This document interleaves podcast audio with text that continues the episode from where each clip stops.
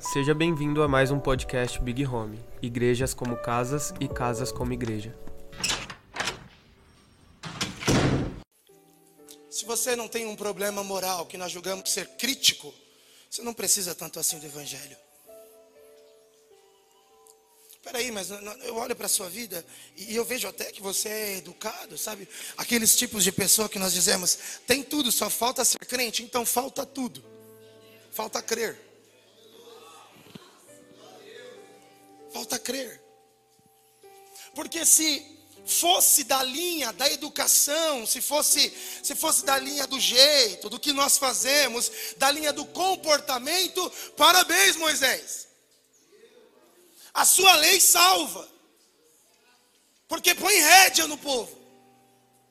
Mas não é da lei do comportamento, é da lei da natureza. Então precisa ter morte. Então precisa ter morte. E não interessa o tanto que nós somos bons. Como eu disse, o problema nunca foi o comportamento. O problema sempre foi a natureza. E aí o plano de Deus, ele é, ele é incrível, porque desde a queda do homem em Gênesis 3, Deus já anuncia, ele já profetiza que virá um descendente que esmagará a cabeça da serpente. Ela lhe ferirá o calcanhar. Esse, esse descendente, agora no Antigo Testamento inteiro, está sendo segurado até que chegue o que Paulo escreve à igreja da Galácia também, a plenitude dos tempos. Em outras palavras, o tempo perfeito. Imagina isso: o céu está retendo o filho para que o tempo perfeito se encaixe. Talvez isso não te assuste, mas se você imaginar que o Deus Criador de céus e terra, o que está fora de tempo e espaço, o que está sendo imensurável, olhou para o relógio do homem e disse: Espere para que o plano seja pleno.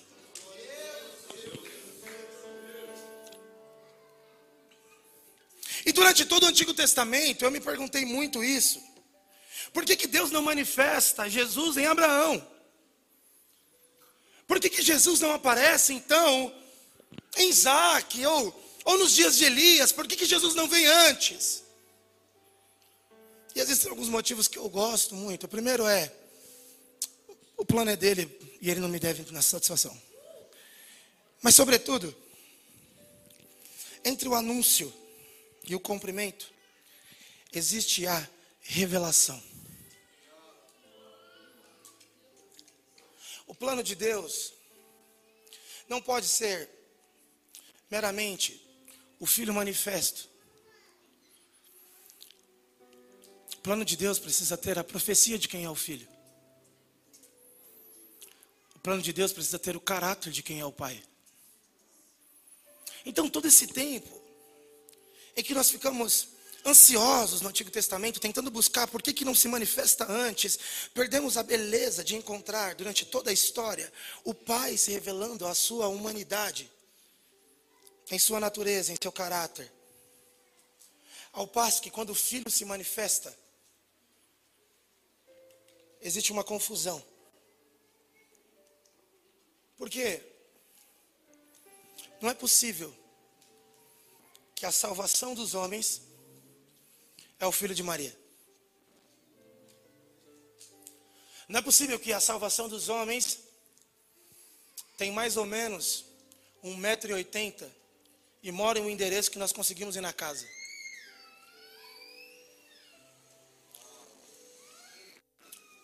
Não é possível que a salvação do mundo jogou bola nas ruas.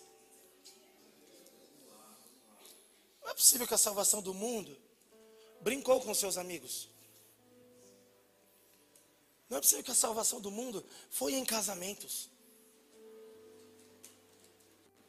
Porque se nós fôssemos projetar o nosso plano de salvação, seríamos heróicos demais. Quem seria Jesus? Jesus seria exatamente o ídolo que você projeta para si. Seria do tamanho do seu querer a semelhança das suas vontades. Eu acredito que o mais chocante é O que João escreve em João 1 é o verbo ter sido feito carne, ou seja, o plano de Deus, o incrível plano de salvação de Deus era homem, ser humano. E se eu fosse você, eu também me assustaria, porque imagina que o céu, aqui é o céu, você está vendo Deus Pai, você está vendo o Verbo, você está vendo o Espírito, e aí Deus Pai diz a seguinte frase: Eu vou enviar o meu Filho unigênito para que morra em favor de vocês e vocês sejam salvos. Ponto. Entra o plano de Deus com Cristo, o Filho de Deus, aquele que o céu se abre e se ouve a voz, entrando por essa igreja e todo mundo dizendo: Eis aí o Cordeiro de Deus que tira o pecado do mundo. E digamos que nessa divisão, aí fosse o lugar dos homens condenados, e aqui em cima fosse o lugar do Deus, Pai, Criador de todas as coisas. Se o staff, se os diáconos soubessem que Deus entrou aqui, os diáconos iam dizer a seguinte coisa: Deus, vá para o seu trono. Deus se assente à destra do Pai. Deus, assuma seu lugar de governo. E é como se, e claro, de forma muito genérica, como se Jesus estivesse parando todo o staff de diáconos e dizendo assim: Eu sei que eu sou Deus, mas eu não tenho, por usurpação, ter o que Deus merece. É como se o próprio Deus, Cristo, estivesse dizendo: Separe uma cadeira para mim no meio dos homens. E na divisão entre homens e Deus, o Deus que se tornou homem decidisse se assentar no meio de nós. Isso para mim é um escândalo. Porque normalmente nós desenvolvemos um tipo de espiritualidade que quer sentar homens em tronos, que quer fazer de homens Deus. E parece que o meio pelo qual nós fomos servos ou melhor, o meio pelo qual nós fomos salvos foi Deus, sendo Deus, se tornando homem. E partilhando, fala comigo, vida comum. Esse Cristo, ele chama para si doze discípulos. E ele começa reconciliar, reconciliar, eu gosto dessa palavra reconciliação.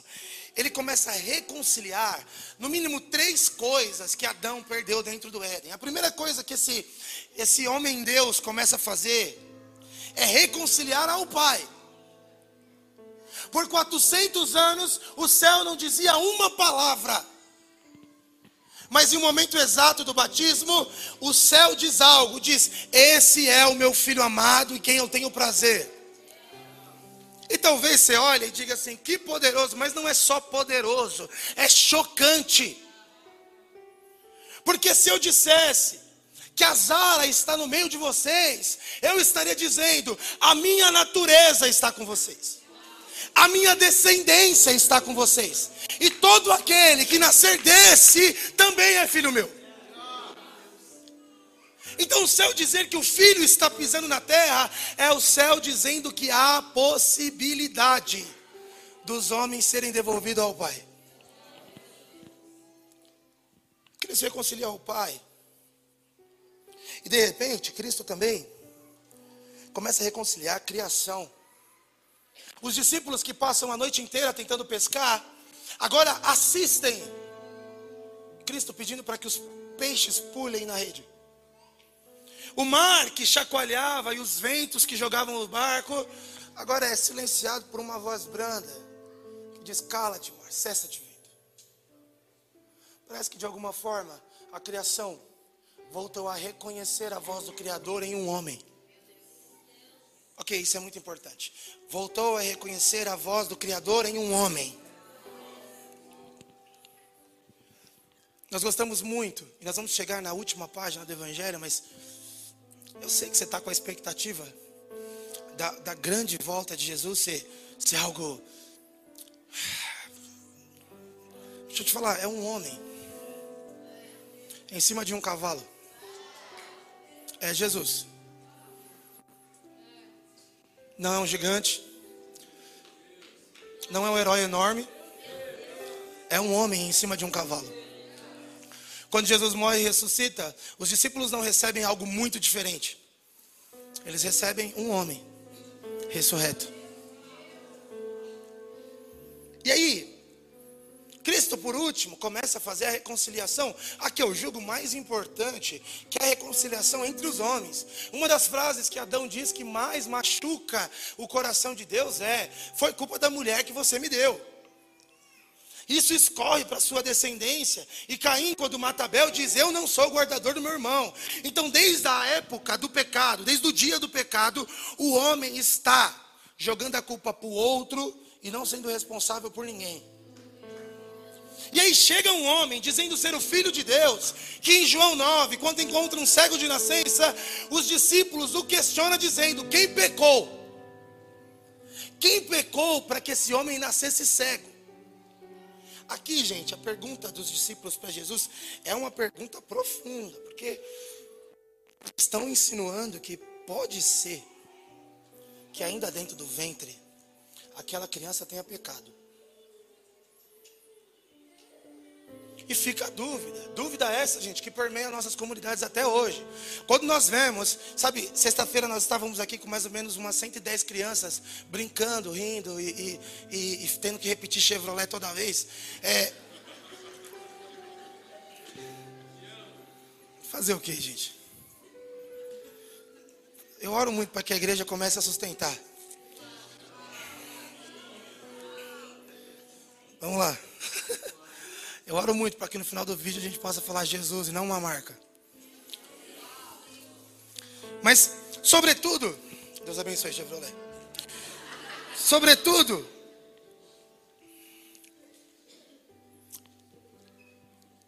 esse lugar de procurar a culpa que os discípulos estão desenvolvendo em João 9 é presente até hoje.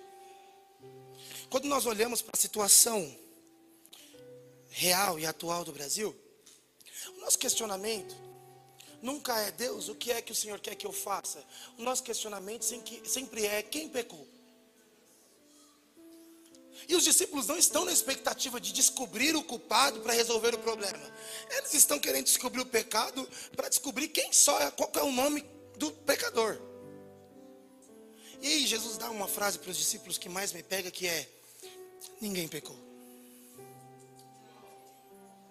Tudo isso é para que se manifeste a obra. Jesus passa três anos distante da natureza caída do homem, fugindo da pergunta que até hoje está nos nossos lábios, que é quem que está pecando aí?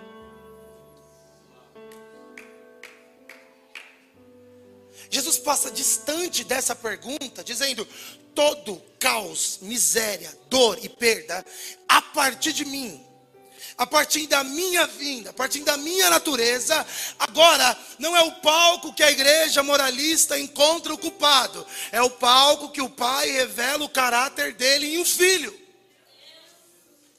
Então todo caos é caos para dar oportunidade da igreja ser igreja.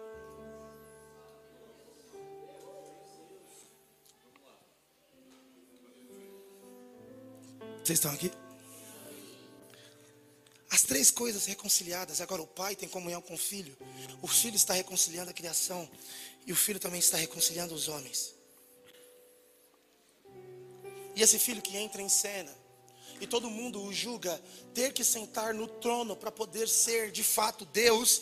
Está no meio dos homens. De fato que ele se misturou tanto que para ser reconhecido precisa dar um beijo para sinalizar quem é. É como se literalmente eu dissesse: Cristo está aqui. E você me perguntasse: como? E eu dissesse: em forma de gente. E você tivesse que olhar para o lado e se questionar: será que do meu lado não está o Filho de Deus? E essa era o tamanho, esse era o tamanho do problema de Israel. Eu montei uma ideologia sobre quem Cristo é. Ele não podia ter vindo uma pessoa, ele tinha que ter vindo um pensamento. Ele tinha que ter vindo uma forma política, ele tinha que ter vindo uma forma de governo. vira em carne me choca muito. Só que o nosso problema não era comportamental. Nosso problema era de natureza. Por isso que nós temos que afirmar: Ele é totalmente homem e totalmente Deus. É um meio pelo qual nós somos reconciliados de forma plena. E aí? Esse Cristo cumpre durante esses três anos o testemunho específico para que hoje não houvesse dúvidas. Nós cremos nesse testemunho. E passamos então por algo que nós chamamos de novo nascimento. O que é novo nascimento? Em João 3, um homem chamado Nicodemos encontra Jesus de noite e diz a seguinte afirmação: Nós sabemos que o Senhor é da parte de Deus, porque somente alguém da parte de Deus pode fazer e realizar as obras que o Senhor realiza. E Jesus dá uma resposta para Nicodemos confusa, que o próprio Nicodemos, sendo um homem inteligentíssimo, não consegue compreender. Jesus diz: "É necessário que você nasça de novo para ver". E Nicodemos olha e diz: Mas é impossível nascer de novo, eu não estou entendendo nada que você está falando. Não tem como eu voltar para a barriga da minha mãe. Aí Jesus diz: precisa nascer da água e do espírito. Para poder entrar no reino de Deus. Eu não julgo que Jesus esteja dando duas portas. A de veia de entrar. Eu julgo que ele está falando do mesmo assunto. O assunto é básico. É novo nascimento. A partir de água e de espírito. Paulo escreve em Efésios dizendo que a lavagem da água é pela palavra. Ou seja, o que Jesus está dizendo para Nicodemos é: você precisa de palavra de Deus e Espírito de Deus. Então, pasme, talvez eu quero te chocar um pouco hoje. Eu acredito no testemunho do batismo, mas eu não acredito que um banho te faz nascido de novo. Eu não acredito que um banho te faz nascido de novo. O novo nascimento não é do mergulho da piscina, é pela água pelo Espírito. O novo nascimento não é no dia da foto. O novo nascimento é no dia da morte. E água não mata. O que mata é palavra. Vamos lá, alguém? Então essa possibilidade de novo nascimento aparece para a igreja. Só que o pecado ele já causou algumas coisas em nós que nós estamos um pouco, um pouco perplexos. Porque nós achamos que o maior problema do pecado é ele criou divisão entre o homem e Deus. Só que não foi só divisão também. Não foi só essa distância entre o homem e Deus. O homem perdeu, além do acesso para com Deus, a vontade de estar com Deus. O pecado foi uma comida tão forte que a boca do homem perdeu a possibilidade de sentir a doçura da presença. Então, ainda que desde Gênesis até Apocalipse, Deus esteja deixando claro: o meu desejo é habitar no meio de vós. O homem consegue, por repetidas vezes, olhar para o céu e dizer: Nós não queremos tabernacular com você. Por isso que eu preciso, às vezes, fazer pirotecnia aqui em cima. Eu preciso fazer malabarismo aqui em cima. Por quê? Porque o assunto fé tem um sabor fraquinho demais se comparado ao gosto da nossa boca. O assunto salvação tem um sabor fraquinho demais, esse, se comparado ao gosto da nossa boca. Você tem um problema. O pecado não só te distanciou, te tirou a possibilidade de sentir sabor.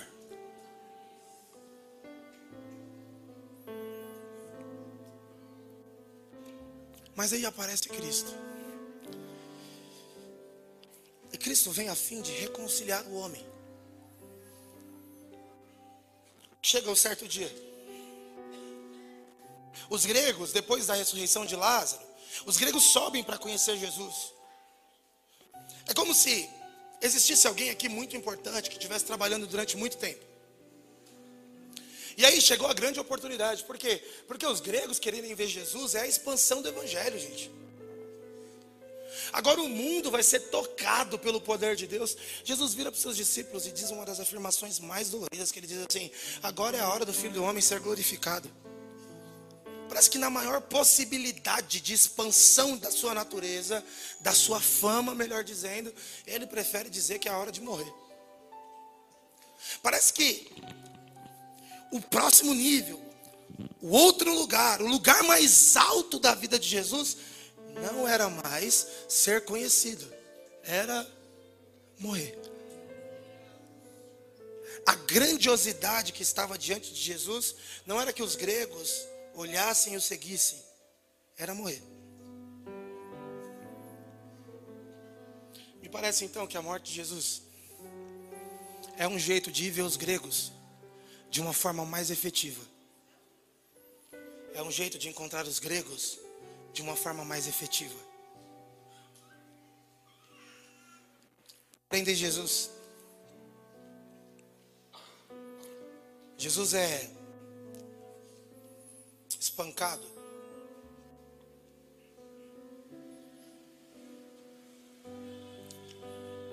Preso em um madeiro.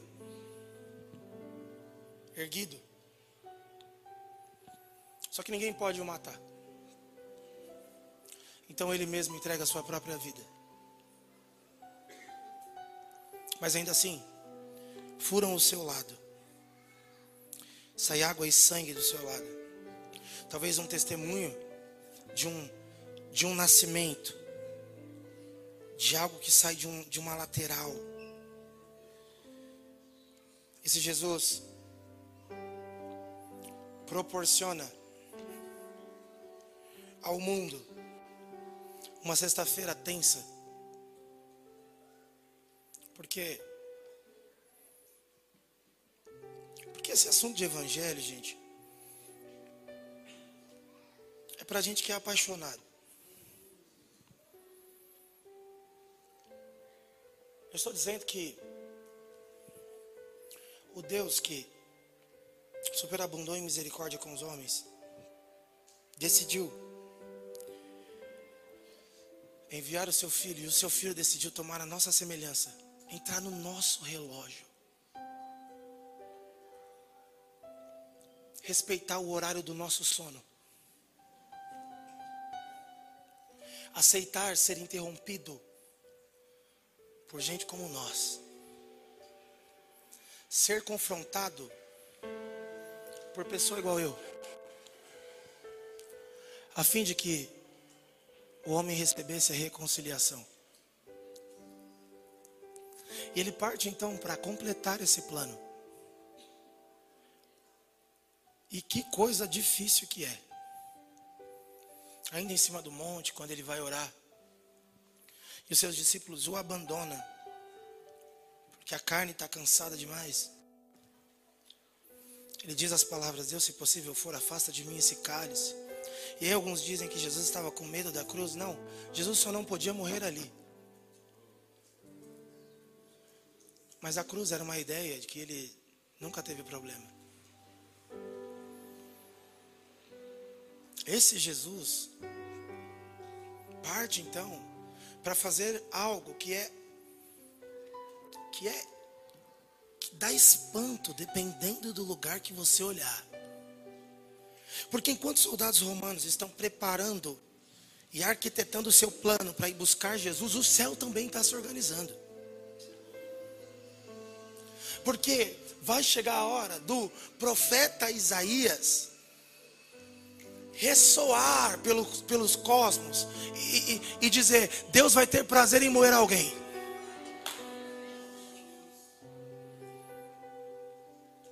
Está chegando a hora de todos os anúncios, todas as promessas serem gritadas ao universo. E o mais assustador, tem dia e hora humana.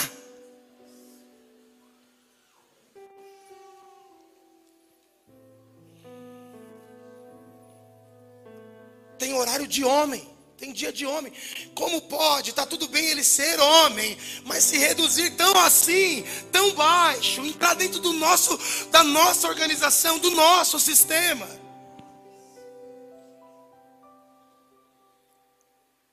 Do nosso estilo de morte. Por que, que tem que ser tão assim? É a nossa semelhança. Quando é a nossa semelhança, não é só para vir com olho e boca, é para vir a nossa semelhança. Ele é servo. Ele não tem por usurpação ter o que Deus merece. Está tudo bem. Mas para mim é no mínimo chocante. E na terra, a verdadeira correria. Os discípulos perplexos. Pedro está negando. João está aos pés. Mas o céu está organizado. Por isso que eu acredito que o último grande dia, o grande dia terrível, o dia do Senhor, ele, ele é, é terrível dependendo do lugar que você olha.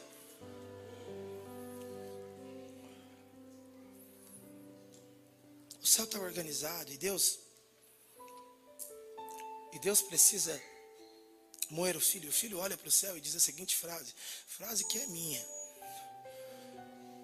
Deus meu, Deus meu, por que me desamparastes?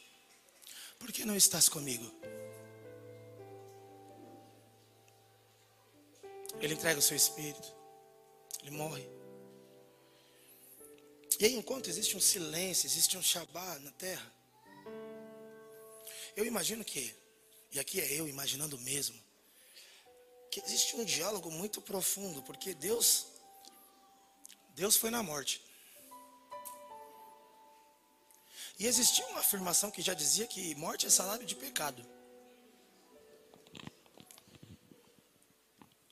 E como todos que se entram nesse lugar, está aqui o pagamento dos homens, morte. E é como se Jesus aproximasse dela e dissesse assim: Você não é meu salário. Não há pecado em mim. Cristo é o único que olha para a morte e diz: Eu não te mereço, filha. Você não é minha recompensa. E por isso que o convite de Jesus à morte é exatamente por isso. E por isso que quando nós vamos olhar para a vida de Cristo, nós precisamos entender por que, que Paulo escreve em Colossenses dizendo que precisamos estar escondidos nele. Porque quando ele morreu, ele convidou a humanidade. Como se ele dissesse: o lugar que vocês provavelmente estão indo,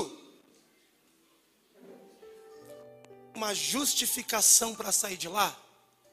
Eis aqui a justiça. Agora só tem uma coisa: loucura do homem é se apresentar diante da morte sem Cristo e se apresentar diante de Deus em Cristo. Porque Ele é o único que a morte não é o salário e que o Pai o chama de filho.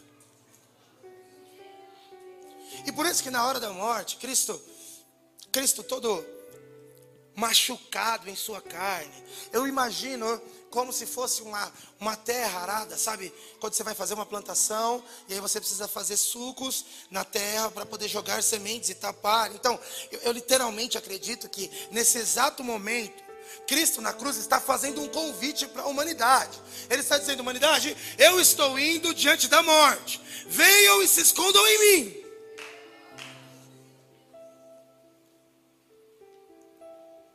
Venham e participem da minha morte. Porque a justificativa de vocês não, não, não tem efeito diante daquela justiça. Venham e participam de mim, participem de mim. E aí, Cristo, Cristo com muito amor e graça, de alguma forma nos aproxima disso. Nós estamos aqui hoje, participantes da morte de alguma forma demos a mão para Jesus, em algum momento, e, e, e dizemos: Deus, eu morro com Cristo. Agora, todo aquele que está dizendo que está morrendo com Cristo precisa respeitar o domingo. Porque ele está escondido com Cristo na morte e querer sair dele na ressurreição não é participar da crucificação.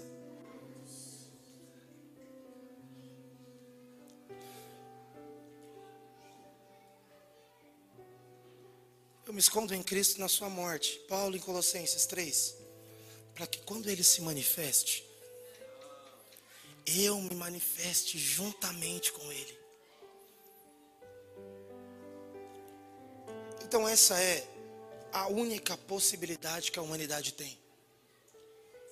Não existe, não existe outro caminho, gente. Eu queria, queria vir aqui para você dizendo que esse é o melhor caminho e existem outros. Não, a Bíblia não me dá, não me dá esse direito. A Bíblia diz que só existe esse caminho.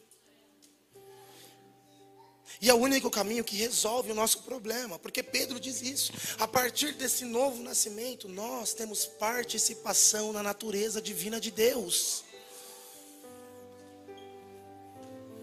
Agora, pasme.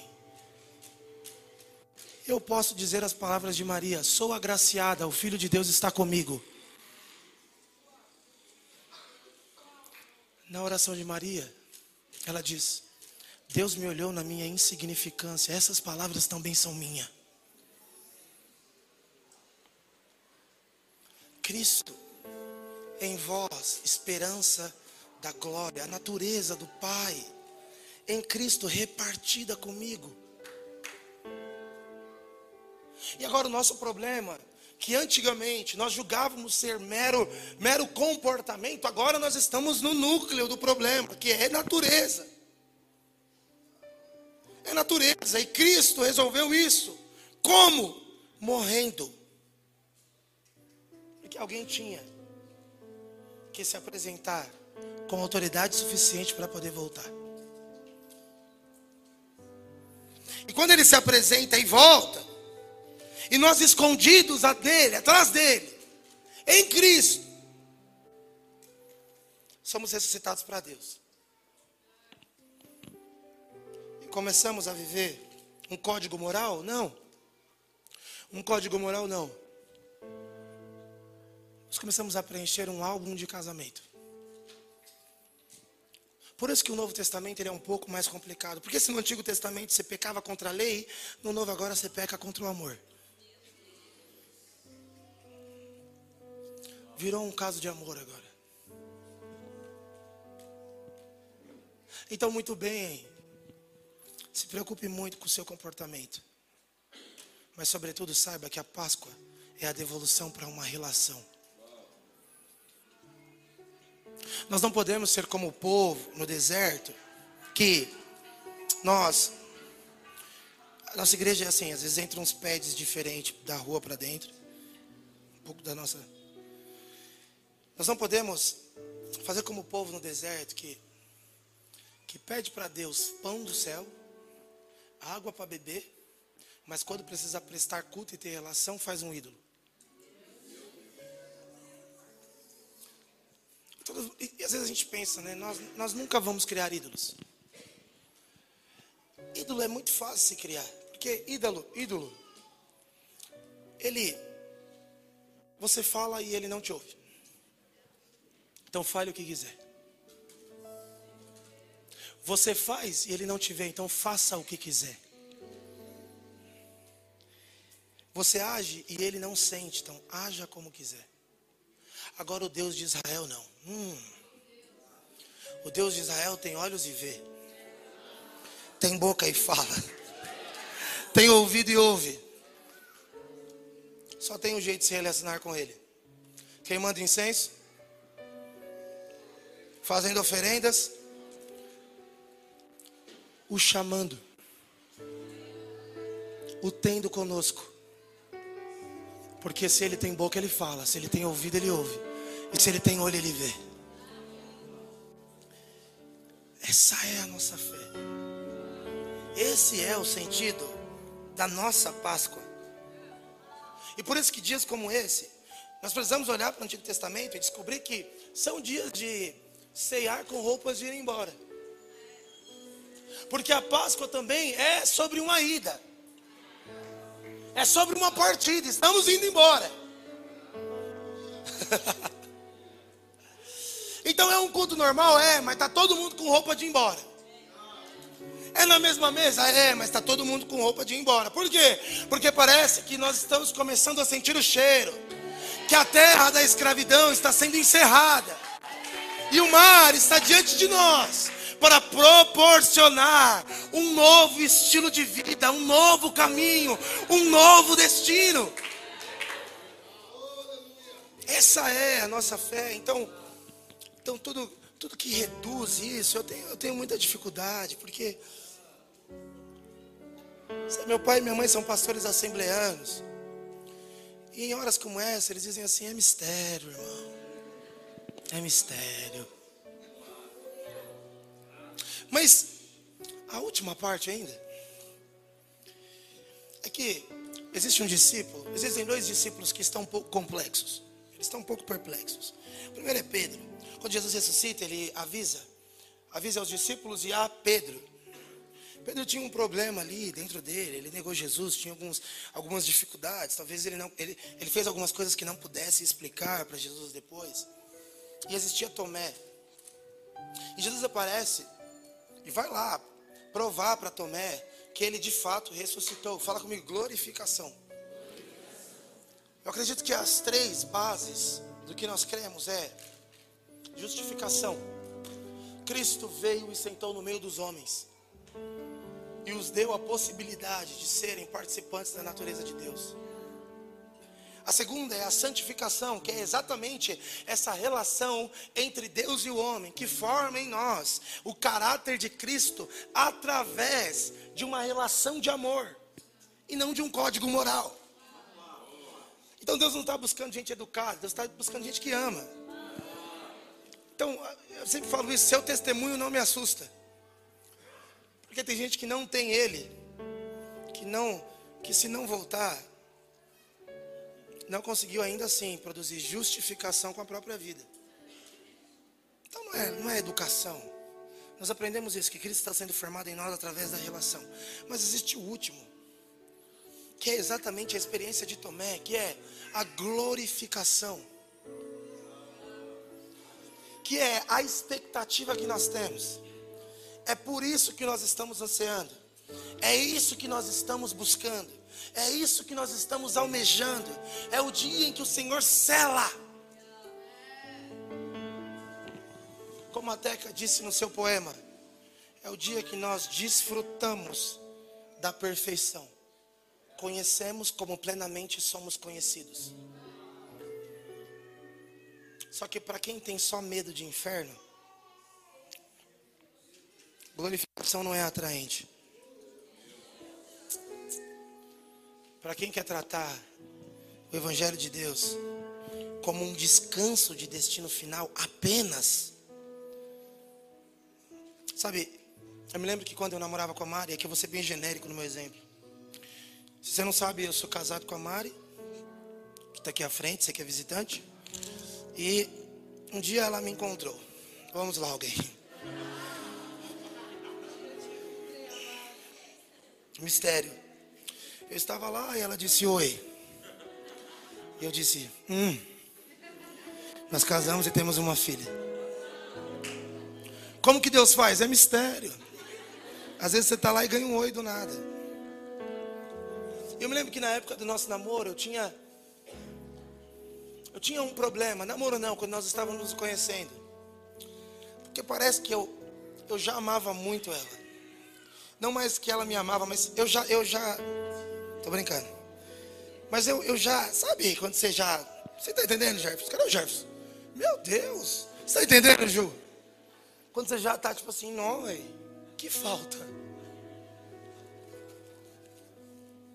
E a minha maior ansiedade era chegar no dia que eu ia poder colocar uma aliança de compromisso no dedo dela. E, e hoje em dia, os adolescentes e jovens, eles não querem anel de compromisso. Meu Deus, gente, isso era tão legal. Agora é colar. Agora é, ai, gente, ai. Um anel. Fiz um anel, hein, meu dedo. Me tirou o medo. Porque a sensação que eu tinha é que por mais que existisse sentimento, vontade, desejo, não tinha chegado a hora. E por isso que eu estou dizendo que Páscoa é relação de amor. Porque eu estou querendo conversar com gente que quer ver logo. Estou querendo conversar com gente que está cansado de imaginar. Estou querendo conversar com gente que está querendo ver logo como é que é o olho, a boca. querendo conversar com gente que quer saber exatamente o. Eu não quero saber o que ele fala, eu quero saber em que voz ele fala.